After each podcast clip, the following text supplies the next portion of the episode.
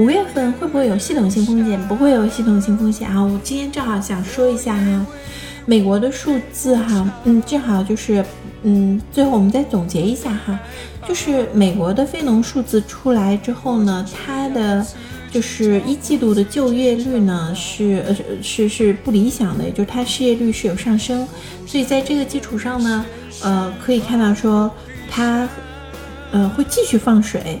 继续放水，也就是说，那接下来呢，通胀继续会有，大宗商品继续会涨，那其实呃，就全球仍旧在缓慢复苏当中，所以应该不会不太会有什么这个大的系统性风险。然后你担心这个就是阿三国的事情哈，阿三国的事情其实不太会有。嗯，太大的问题，因为其实现在也已经有经过两年的这个疫情哈，我们其实基本上也都有这样子一个防御性，所以其实你看现在斩断，呃和阿三国的呃联系啊，然后包括严查严控啊什么，所以其实应该不太会有大的问题。欢迎五金啊。午夜雄雄起，我觉得应该是可以的，但是这两个天你不要指望哈，我估计哈，我估计嗯得要到中旬左右吧，中旬左右开始一点点就开始出各种政策了，包括我们反正关注几个数字，一个就是这一次五一出行的人呀，然后呢就是它的消费额啊，然后呢就是呃包括到时候逆回购的数字啊什么的。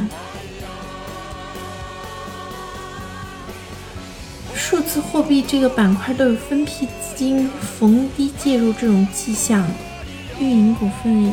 有大升幅。数字货币这个东西啊，其实，嗯，你要知道说，它它会持续热一段时间，而且它是作为一个投资品，嗯，但是这个东西它始终是属于就是炒作的空间会更大哈。可以关注一些市值稍微更小的数字货币。嗯，其实哈，数字货币这个东西哈，现在是一个风头。就是我不是一直在说，像之前那个就是比特币也好，狗狗币也好哈，嗯，其实有一个就是那个火币平台是可有个非常多的币种。其实对都有非常多的币种，因为它其实就是包括我记得之前有说过什么猫币啊，什么各种币啊什么的，其实有很多种币种，因为它其实就是一段程序啊，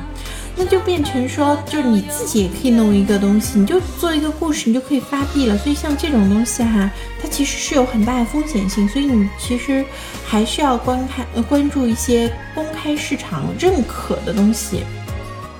国内没有。你说的是咱们自己吗？那应该叫货币数字化。不不不，他说的就是呃那个数字货币，其实是有这个平台的，确实国内是没有，但是国内其实是可以通过一定的通路去炒作的。如果说是货币数字化的话，那是跟数字货币确实是两回事儿。那而且从各国来说的话，数字货币以后其实只是一个。我觉得现在看起来哈，越来越倾向于它只是一个炒作的一个一个一个炒作品，有点像收藏品啊这样子，因为它没有实际意义哈。但是呢，嗯，这个货币数字化这件事情，一定是各国央央行都会推进的。为什么我现在会对这个会有一定就其实通过一定时间的观察，我是有这种感觉，就是。因为那个东西真的是纯泡沫，就和以前的郁金香一样是纯泡沫。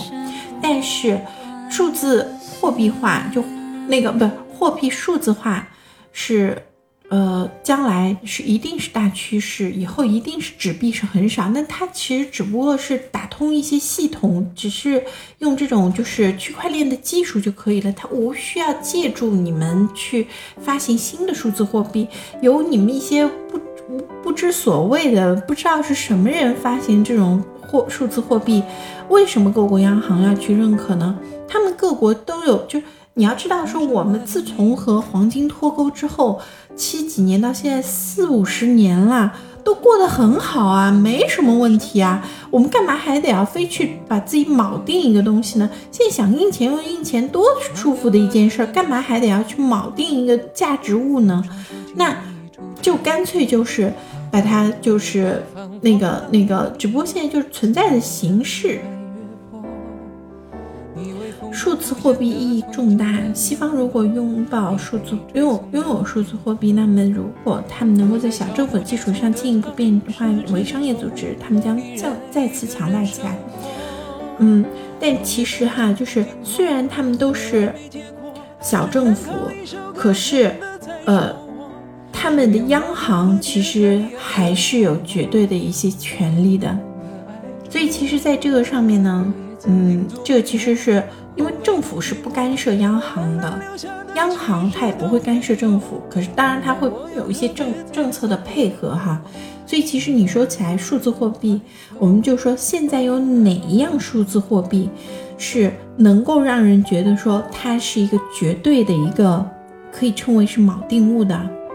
大家相互不认可，你就没有流通的价值。而你如果是，嗯，而且这个数字货币的很多的创始人，他其实是，当然有很多不是凭空创哈，他也是会有锚定某一样东西来创创建的。可是他们并没有成为某一个，嗯，就比如说是，如果是成为一个商业组织的话，那其实是更加会被。大家所不认可，因为他用一个商业组织去反过来去控制一个小政府，去控制一个货币，那这个逻辑就乱了。那当然，大家就更加不愿意去做这件事情哈。唉，印钞收割全球。嗯，所以他干嘛非得要去锚定一个东西？而且你现在可以看到，说比特币，就比如说哈，比特币也好，狗狗币也好像这些数字货币，现在都是在一些大的财阀手里面，央行并不持有啊，就美联储并没有持有很多啊，所以对他来说，他干嘛要去铆定这些东西，给自己找不痛快呢？